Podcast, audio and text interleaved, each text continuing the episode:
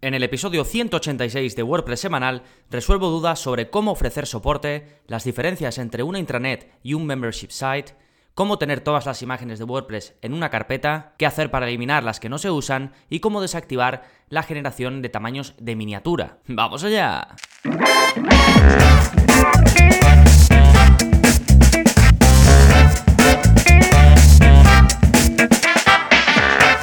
Hola, hola, soy Gonzalo de gonzalonavarro.es y bienvenidos a WordPress Semanal, el podcast en el que aprendes WordPress de principio a fin, porque ya lo sabes, no hay mejor inversión que la de crear y gestionar tu propia web con WordPress. Y este es ese día del mes en el que pues voy resolviendo las dudas que os surgen en la gestión precisamente de vuestra web. Así que voy a responder a unas cuantas preguntas de las que recibo por soporte y recordad que este episodio estará cargado de enlaces porque voy a apoyar todo lo que comente, las respuestas, con enlaces de utilidad. Así que para verlos podéis ir a gonzalonavarro.es barra 186. Genial, pero antes vamos a comentar rápidamente las novedades que está pasando en gonzalonavarro.es esta semana. Ya sabéis que todos los martes saco vídeo nuevo de la zona código, que, que son vídeos pues siempre un poquito más avanzados porque ahí vemos código, cómo modificar tu web sin utilizar plugins, pero lo hacemos de una forma sencilla. Te guío por el camino, te enseño pues em, qué código tienes que utilizar, de dónde copiarlo, dónde pegarlo, para conseguir lo mismo que yo hago en el vídeo. Y en este caso os enseño a añadir una sombra al comienzo de la web. Y es un truquito que vi en la web de CSS Tricks, que me gusta mucho visitarla, siempre estoy ahí viendo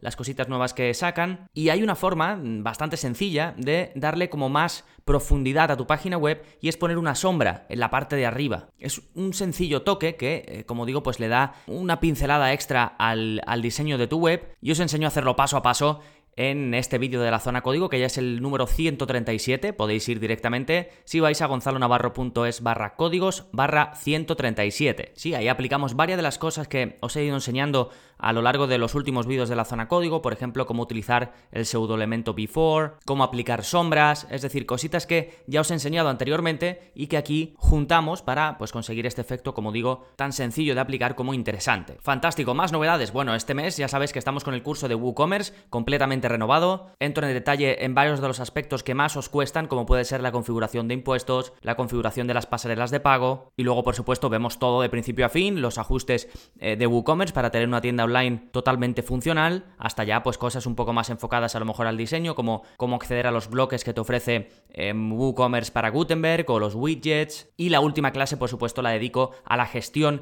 de la web, qué hacer cuando te entra un pedido nuevo, cómo hacer una devolución, en fin, todo lo necesario para crear y gestionar gestionar tu propia tienda online con WordPress. Fantástico, como digo, todo esto en la parte de enlaces y nos vamos ahora al plugin de la semana, que es un plugin muy nuevo, de hecho está en fase beta, pero que pinta muy bien y te va a permitir poner vídeos privados en tus páginas y entradas de WordPress sin depender de servicios externos como Vimeo o YouTube y además sin que tus usuarios puedan descargarlos. El plugin se llama Simple Private Video, es de SumaPress, empresa de la que está detrás Pablo Cianes, que es un desarrollador español que tiene cositas y servicios muy interesantes. Y como digo, este plugin acaba de salir, pero te recomiendo que lo pruebes, está, es bastante sencillo de configurar, simplemente pues añades una entrada o una página, añades el bloque específico de Gutenberg que te trae este plugin y no tienes más que subir tu vídeo, elegir el color del que quieres personalizado para el reproductor, si es que lo quieres personalizar, elegir una imagen, la típica imagen que se muestra antes de darle al play, si es que la quieres, poner el contenido que quieras para cuando la persona no tiene acceso, porque por defecto solo va a tener acceso la persona que esté logueada, que haya iniciado sesión. A los que no, se les va a mostrar un mensaje genérico, pero si tú quieres, puedes personalizar ese mensaje, no solo con texto, sino con cualquier bloque de Gutenberg, algo que está bastante bien. Y luego la restricción, como te digo, por defecto se va a mostrar a los que estén conectados, pero puedes restringirlo aún más o de forma distinta eh, con un filtro personalizado. Aquí sí que hay que entrar un poquito en código,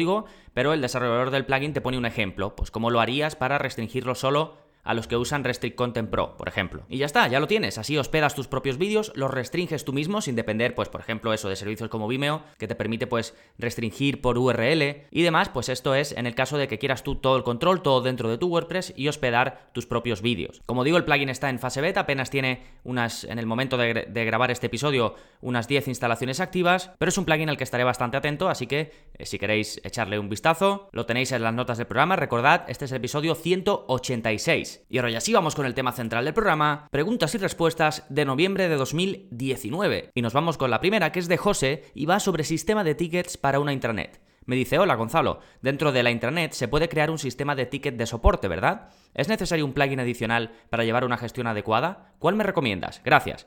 Eh, bueno, aquí José, que después eh, pondré otra pregunta de él, pero básicamente está siguiendo el curso de intranets en WordPress y quiere un sistema de gestión de tickets, pues para resolver dudas a los usuarios de esa intranet. Y me pregunta si es necesario un plugin extra para hacer todo esto y demás. Bueno, Aquí depende, yo soy partidario de empezar con un sistema de tickets sencillo y lo más sencillo que hay es aprovechar tu plugin de formularios y llevar por ahí el soporte, sobre todo si el soporte lo va a llevar una o dos personas, es muy sencillo porque directamente te llega la pregunta de soporte al email que tú tengas dedicado para responder soporte y vas respondiendo directamente desde el email. Así después pues lo tienes todo bien ordenado, puedes buscar, puedes digamos llevar un control. Así es como lo hago yo, que recibo pues muchísimas eh, preguntas de soporte, tanto de los suscriptores como del contacto en general. Pero vamos, en el caso de que aún así se quiera un sistema específico especializado de soporte, pues bueno, hay un montón de servicios, cada vez hay más. Voy a recomendar dos. Uno que está integrado dentro de WordPress, que se llama Awesome Support os dejo el enlace en, las partes, en la parte de los enlaces, y otro servicio que se llama Zendesk, que es de los más populares,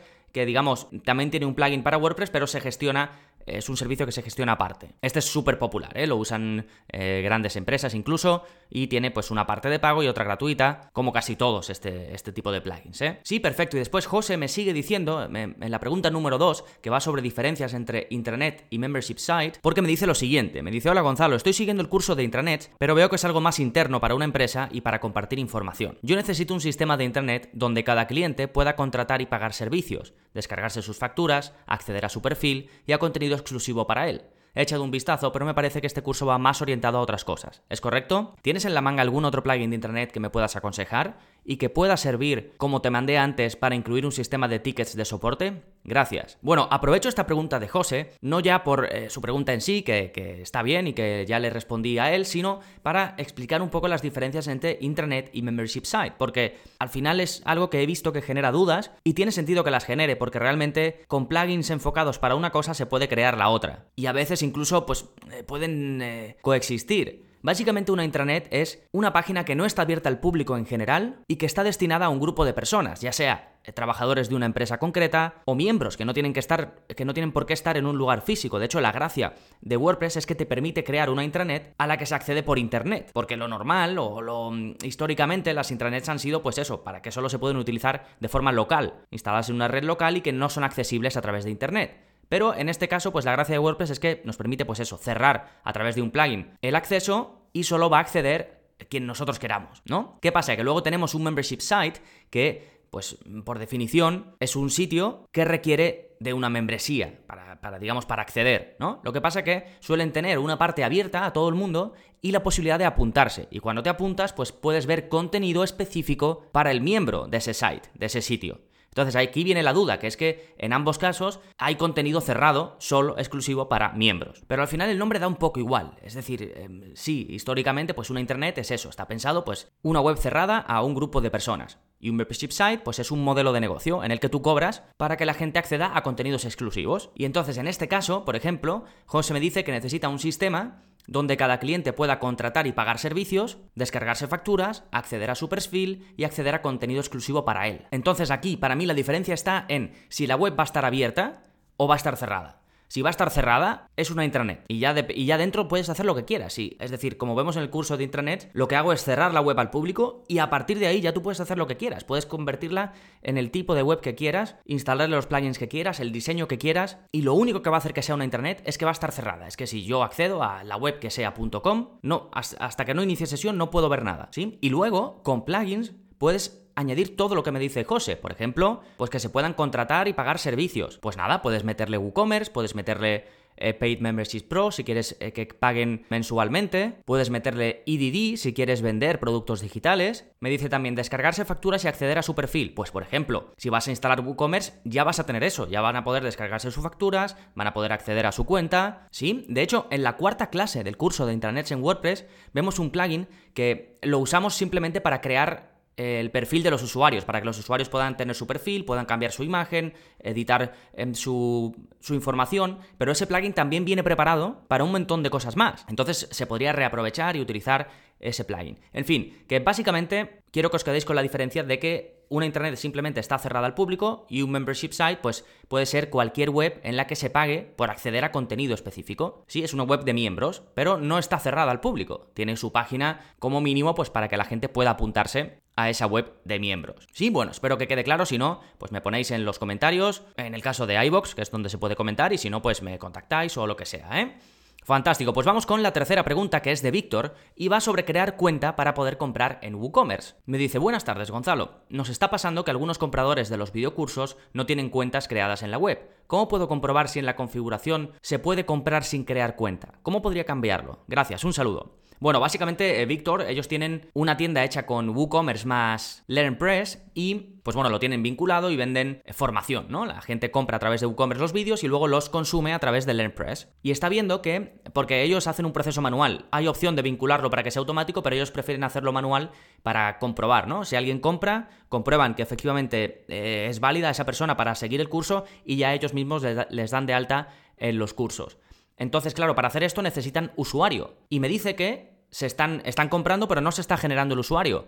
Bueno, eso es porque dentro de WooCommerce, que es por lo que por donde ellos venden, por defecto eh, te viene marcada la opción de que los clientes puedan hacer pedidos sin tener una cuenta. Y si bien se les va a dar opción más tarde para que se la creen, puede que compren sin que se la hayan creado en absoluto, con lo cual aquí se rompe un poco el sistema que tienen ellos de dar de alta manualmente al usuario que ha comprado. Entonces, esto es muy fácil de configurar y lo vemos en el curso de WooCommerce. Simplemente hay que ir a WooCommerce, ajustes, a cuentas y privacidad y la primera de las opciones que pone permitir a los clientes hacer pedidos sin tener cuenta, pues se desmarca y ya está. Y así, cuando un cliente vaya a comprar, tiene sí o sí que registrarse. ¿De acuerdo? Que para este caso específico de Víctor, pues es requisito indispensable. Fantástico, nos vamos con la cuarta y última pregunta de Pepe, que son varias en una, por eso en este episodio solo he puesto cuatro preguntas, normalmente suelo poner alrededor de cinco, pero me pregunta varias cosas. Me pregunta sobre poner imágenes en una sola carpeta, eliminar las imágenes que no se usen y cómo desactivar la generación de miniaturas. Vamos con su pregunta. Me dice, buenas tardes Gonzalo, tengo una pregunta buena que creo que puede ser interesante. A ver si me puedes ayudar.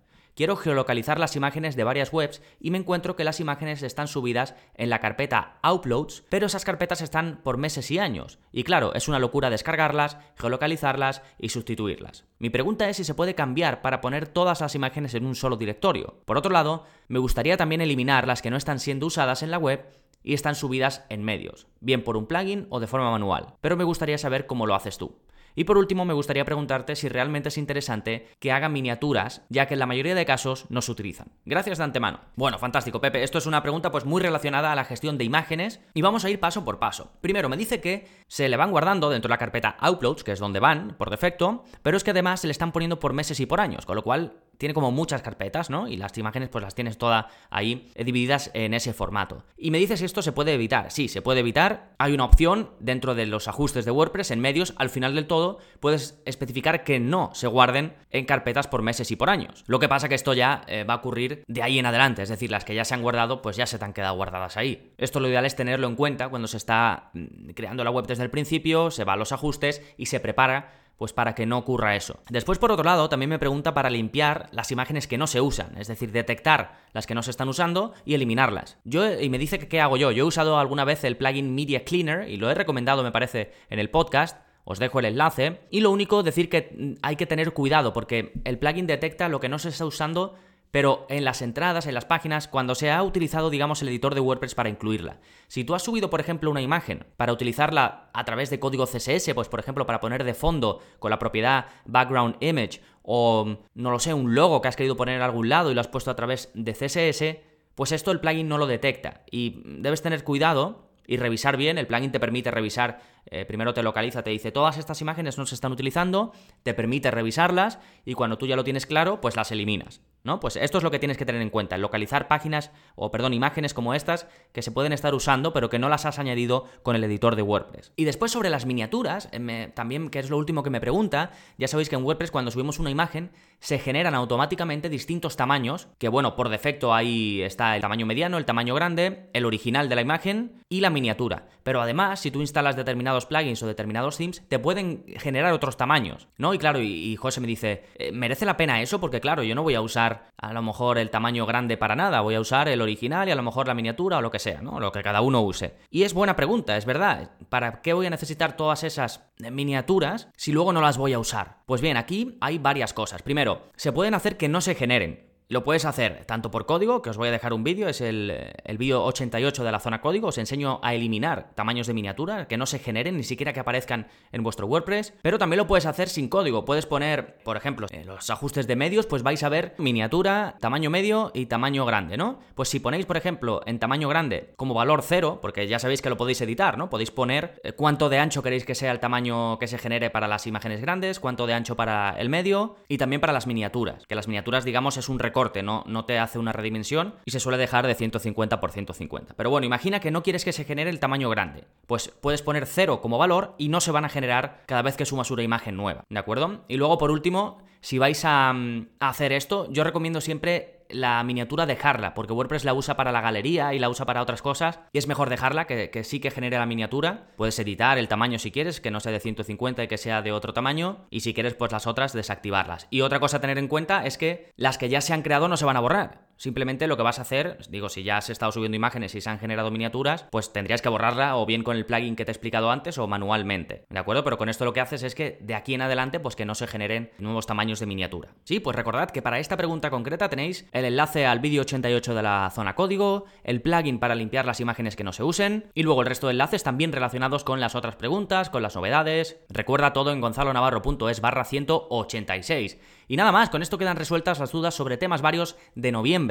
Recuerda que para soporte personalizado conmigo puedes apuntarte al área para suscriptores sin compromiso alguno. Vas a tener acceso pues a que te resuelva dudas como esta, a los más de 40 cursos y uno nuevo o una renovación completa de uno existente al mes, un vídeo nuevo a la semana de la zona código, descargas exclusivas, en fin, un montón de cosas 10 euros al mes, tienes 15 días de prueba sin compromiso alguno, accedes, pruebas todo, me contactas, lo que quieras, que decides que no quieres seguir, oye Gonzalo, que no quiero seguir, te hago la devolución sin preguntas, así que qué mejor manera de comprobar si la parte de suscripción es para ti que probándola de nuevo sin compromiso alguno. Para ello, gonzalonavarro.es barra cursos.